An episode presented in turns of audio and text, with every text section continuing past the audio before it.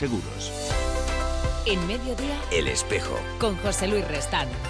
Cope, estar informado. La vida empieza hoy, dependerá de mí. No hay nada que me frene, tengo tanto que decir. Ya estamos aquí de nuevo en el tiempo del espejo. Queremos contarles la historia de Braval, un proyecto de solidaridad que comenzó en 1998, hace ahora 20 años, y que se consolidó en 2002 con ocasión del centenario del nacimiento de San José María Escriba, el fundador del Opus Dei. Lo hacemos con motivo también de la presentación del libro 20 historias de superación en el Raval, que refleja el desarrollo de este proyecto de inclusión social en uno de los barrios de Barcelona con más problemas en esta materia. Para contarnos toda esta historia está con nosotros Josep Masabeu, que es responsable del proyecto y autor de este libro que felizmente ha visto la luz. ¿Qué tal, Josep? Muy buenas tardes. Gracias por estar con nosotros. Hola, buenas tardes. Que muchas gracias por invitarme a este programa. Ah, Es un placer. Cuéntanos cómo, cómo surgió, cómo surgió el primer impulso para poner en marcha Braval, que luego me imagino que con el paso del tiempo y viendo las circunstancias, pues se ha ido armando y tomando su fisonomía.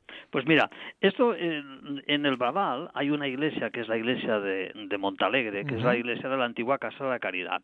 Y entonces esta iglesia fue confiada al Opus Dei en el año 67. Y entonces allí se empezó a hacer, aparte de la labor pastoral, digamos, ¿no? Pues una labor social con las personas del barrio, todo con voluntariado, es decir, todo lo que ahora se llama la asistencia familiar Sí. primaria, la ropa, los alimentos, las visitas, las medicinas y tal, ¿no? Y esto fue muy bien durante hasta el año 98. Entonces, en el 98 eh, cambió la situación. O sea, de golpe y porrazo pasamos de ser un país de emigrantes a ser un país de inmigrantes.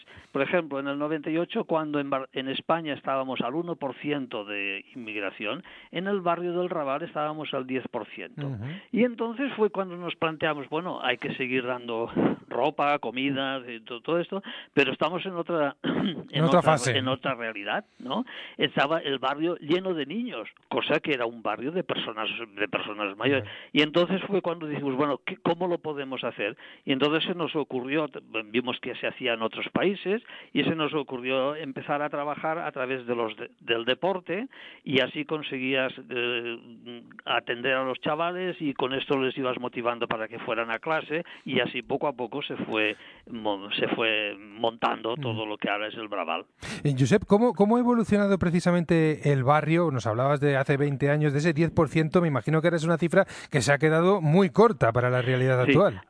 Ahora el- en el barrio, el barrio es muy pequeño, ¿eh? Son, es, es un kilómetro cuadrado, 1,1 kilómetros cuadrados, hay 49.000 habitantes. La media de Barcelona son 15.000 habitantes y, por kilómetro cuadrado. Mm. Y entonces de estos 49.000, casi el, el 50%, el 49,6 me parece, son, son eh, inmig- inmigrantes. O sea, el barrio ha evolucionado. En España estamos al 17, 16 o 17% de inmigración, pues, el 17 en Cataluña, el 14 en España, y allí estamos al 49%. O sea, la mitad de la población es, son de otros países.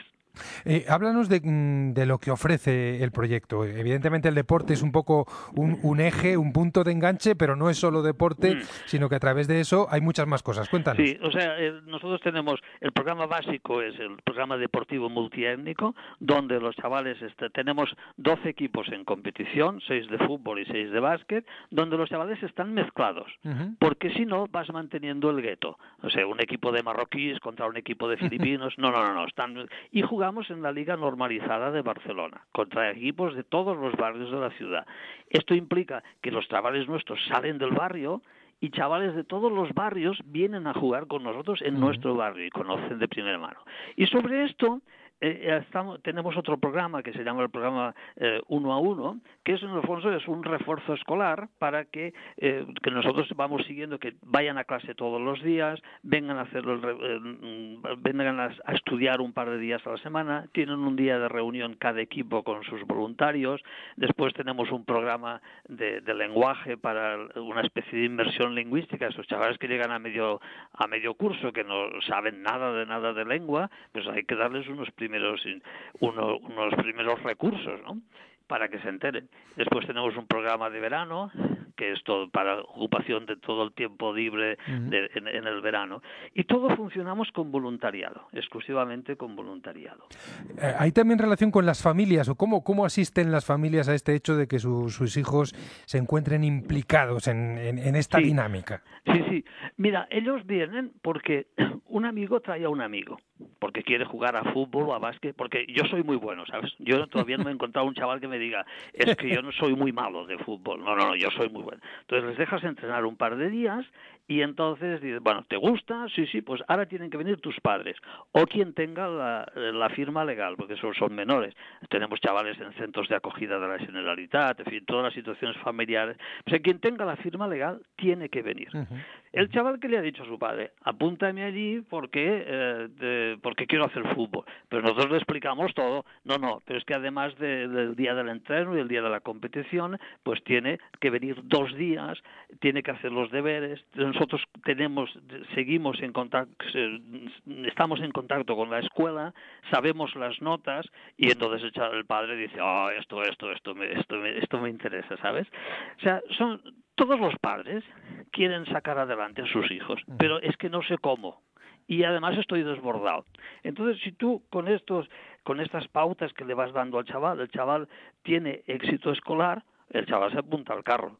Y sus padres enseguida también. O sea, este, tenemos una gran relación con, los, con las familias eh, y además, como cada chaval se ha ido haciendo amigo de uno de los voluntarios, el voluntario se convierte en su referente y el voluntario este habla con los padres. Tenemos muchas fiestas en el, en el casal, en, nuestro local, en fin, por equipos y, y, esto va haciendo una, va haciendo una piña. Y una curiosidad, Josep, son 20 años, son 20 años, ¿cómo mm, se ha mantenido, digamos, la frescura, el impulso original, mm, sin que decaiga, sin que, bueno, pues el cansancio, el escepticismo, no sé si alguna experiencia de fracaso que es posible que se haya producido, haga mella? Es decir, al final te pregunto por cómo eh, cuidáis vosotros, ahora no a los chavales, sino a los propios voluntarios, cómo les sostenéis, cómo formáis comunidad con ellos. Se, se va haciendo esto, hay una, una vez, o sea, cada equipo de, chavales con sus voluntarios, o sea, un equipo son 14, 15 y hay 6 o 7 voluntarios, un,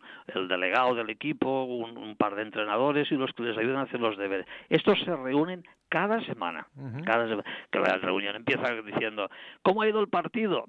Pues a veces te contestan, uy, hemos jugado como nunca, hemos perdido como siempre. Pero después de esto tenemos un plan de, de, digamos, de formación con, con, una, con virtudes, hábitos, comportamientos que vamos transmitiendo semana, semana a semana, ¿no?